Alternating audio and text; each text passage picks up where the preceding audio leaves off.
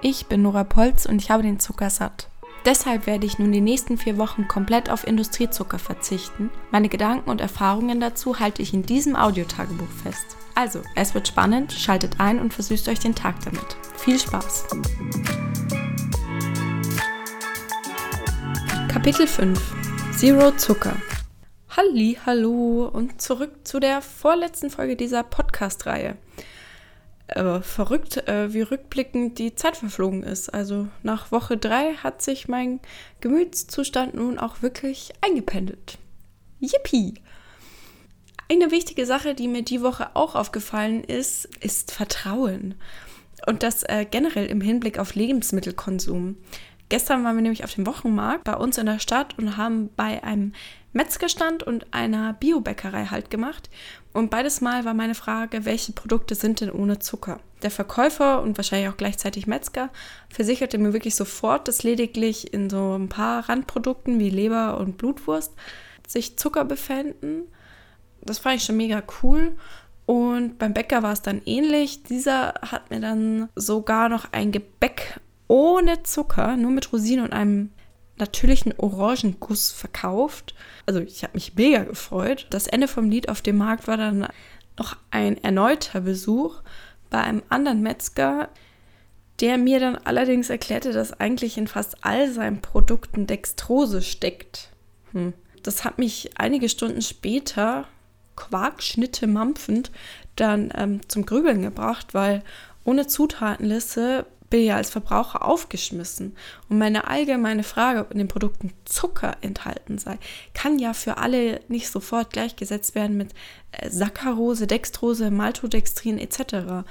Und äh, das war für mich eigentlich ein frustrierender Moment, da ich A, viel zu skeptisch bin, was diese Sachen angeht und B, mir eine, also mir einfach ein lebenslanger Zuckerverzicht irgendwie unwahrscheinlich erscheint. Außerdem müsste man sich ja noch ins soziale Aus damit schießen. Und was auch noch äh, frustrierend war die Woche, war Landraub. Das ist ein echt toller Dokumentationsfilm eines Österreichers, der heißt Kurt Langbein.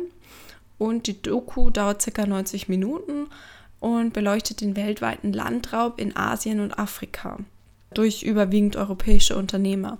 Und Zuckerrohr spielt dabei eben auch eine wichtige Rolle, weshalb ich überhaupt auf diesen Film gekommen bin. Also, falls ich euer Interesse für das komplette Thema Zucker oder sei es auch nur um die Umwelteinflüsse durch Zucker bei euch geweckt habe, dann schaut euch diesen Film mal an. Der war wirklich sehr kurzweilig und gut. Ansonsten geht es heute mal um unseren Körper. Ich weiß ja nicht, wie es euch geht, aber mein Körper wurde in der letzten Zeit auch nicht wirklich wie ein Tempel behandelt. Umso spannender finde ich es jetzt gleich im Folgenden die Punkte aufzuzählen, die sich so durch einen konsequenten Zuckerverzicht für mich zum Besseren oder auch Schlechteren ändern sollen. Also, auf los geht's los. Der erste Punkt. Hautunreinheiten werden weniger. Das war ja fast der wichtigste Punkt für mich, da ich schon seit der Pubertät mit einer unreinen Haut zu kämpfen habe. Und ähm, zuerst einmal, warum soll die Haut besser werden? Zucker fördert Entzündungen und Talgproduktion und dies führt zu Unreinheiten und Pickeln bis hin zu Akne. Hört sich logisch an. Aus dem Internet entnehme ich gerade, dass mein Hautbild nun ebenmäßiger sein soll und die Haut auch elastischer, also ich probiere das jetzt mal hier kurz. Elastizität würde ich mir jetzt nicht so auffallen. Aber tatsächlich ist meine Haut ein Stück weit ähm, reiner geworden. Also zwar habe ich immer noch Mitesser, aber diese entzünden sich weniger. Und mein Abdeckstift im äh, Badezimmerschränkchen, der verstaubt auch langsam. Nice, sag ich da. Also check. Als zweites steht da bei mir jetzt der Gewichtsverlust. Finde ich ja auch super, wenn, man, wenn, wenn das so ist. Aber ähm, warum macht Zucker eigentlich dick? Ich zitiere hier mal von projekt-gesund-leben.de. Anders als komplexe Kohlenhydrate, Proteine oder Fette, die im Darm zunächst aufgespalten oder umgewandelt werden müssen, gelangt Zucker auf direktem Weg ins Blut. Industriezucker hat eine hohe Energiedichte, ohne dabei Vitamine oder Mineralstoffe zu enthalten. Es sind somit leere Kalorien, die in vielen verarbeiteten Lebensmitteln versteckt sind. Der Blutzuckerspiegel steigt rapide an und die Bauchspeicheldrüse schüttet Insulin aus.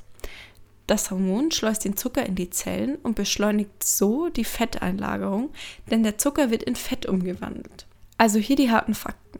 Am Anfang des Projektes habe ich 63,8 Kilo gewogen und heute, knapp vier Wochen später, sind es 59,7 Kilogramm. Mein Bauchumfang ist gleich geblieben, der ist immer noch bei 84 Zentimeter. Wahnsinn. Das sind pro Woche ein Kilo weniger. Ich weiß gar nicht, ob das überhaupt noch gesund ist. Also, ich, will mich jetzt auch nicht beschweren.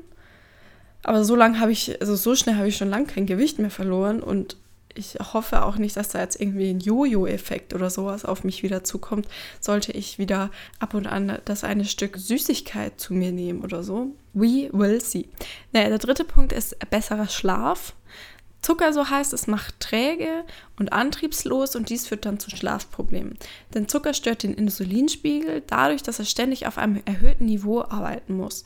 Dadurch erhält das Gehirn während der Nachtruhe keine Energie mehr und diese Stressreaktion kann einen gestörten Schlaf hervorrufen, was sich auch durch vielleicht der eine oder andere kennt, Zittern und Schwitzen bemerkbar macht. Hierbei kann ich jetzt aber keine wirkliche Veränderung feststellen, aber ich bin auch ein Mensch, der wirklich immer in, also wirklich mit einem tiefen Schlaf gesegnet ist und ich kann auch immer überall im Zug, im Auto, äh, vielleicht würde ich sogar in der Achterbahn einschlafen. Auf jeden Fall ist es nicht schlechter geworden durch den Verzicht auf Zucker. Viertens, besseres Wohlbefinden. Also spätestens nach einem Monat äh, soll man sich fitter und vitaler fühlen und das bekannte Nachmittagstief bleibt aus. Grund dafür ist der Blutzuckerspiegel natürlich, der im Laufe des Tages relativ konstant bleibt und so vor Heißhungerattacken schützt. Nach einem guten Monat kann ich jetzt auch bestätigen, dass ab dem Zeitpunkt, wenn ich aufstehe, bis zum Zeitpunkt, an dem ich mich entschließe, ins Bett zu gehen, vergleichsweise fit und ausgeglichen bin. Natürlich gibt es auch noch den ein oder anderen Müdigkeitsflash, aber sicher nicht so häufig wie in, der, wie in der Vergangenheit. Und auch in der Arbeit habe ich das Gefühl, konzentrierter zu sein, möchte jetzt da auch nicht zu überschwänglich sein und weniger Durchhänger zu haben. Also 4 zu 0 für das zuckerfreie Leben, würde ich da mal sagen. So, und der letzte Punkt wäre ein besseres Sättigungsgefühl. Hm, also da habe ich jetzt mal so meine Zweifel. Äh, aber erstmal die Fakten. Ein zu hoher Industriezuckerkonsum kann auf Dauer zu einer sogenannten Leptinresistenz führen. Das Sättigungshormon, das dem Gehirn normalerweise mitteilt, dass der Magen voll ist, tut seinen Dienst nicht mehr, was zu Übergewicht führen kann. Reduziert man seinen Konsum an industriell hergestellten Zucker, kann dies zu einem verbesserten Sättigungsgefühl führen. Jetzt bin ich aber ein Mensch, der wahnsinnig gerne isst. Deswegen kann ich jetzt nicht so ganz bestätigen, dass mein Sättigungsgefühl früher oder verstärkter auftritt. Aber ehrlich gesagt finde ich das auch gut so. Wie gesagt, ich habe vier Kilo fast verloren. Ich muss essen. Äh, ja, das waren jetzt natürlich viele positive Dinge, die der Zuckerverzicht mit sich, äh, mit uns anstellt. Allerdings, wie schon oben erwähnt, schießt man sich auch gerne, vor allem im Sommer, mal ins Soziale aus. Aperol Spritz trinken, Eis essen oder Schnitzel im Biergarten verputzen. Alles eher schwierig, ich möchte es jetzt nicht komplett ausschließen, äh, weil wenn man großes Vertrauen in die Gastronomen hat oder seinen Koch des Vertrauens aufsucht, ist das natürlich alles möglich. Und Zucker in Maßen ist ja immer noch mehr oder weniger gesund weil schließlich benötigt unser Körper Energie und warum dann auch nicht die von Zucker. Aber wir sollten eben darauf achten, dass, dass wir es im Maßen genießen. Ähm, ja, und damit verabschiede ich mich jetzt auch schnell, kurz und knackig für heute und gehe für die letzte Zuckerfolge noch einmal tief in mich und werde euch ein allumfassendes, super duper persönliches Fazit geben. Also macht es gut, bleibt süß und bis nächste Woche.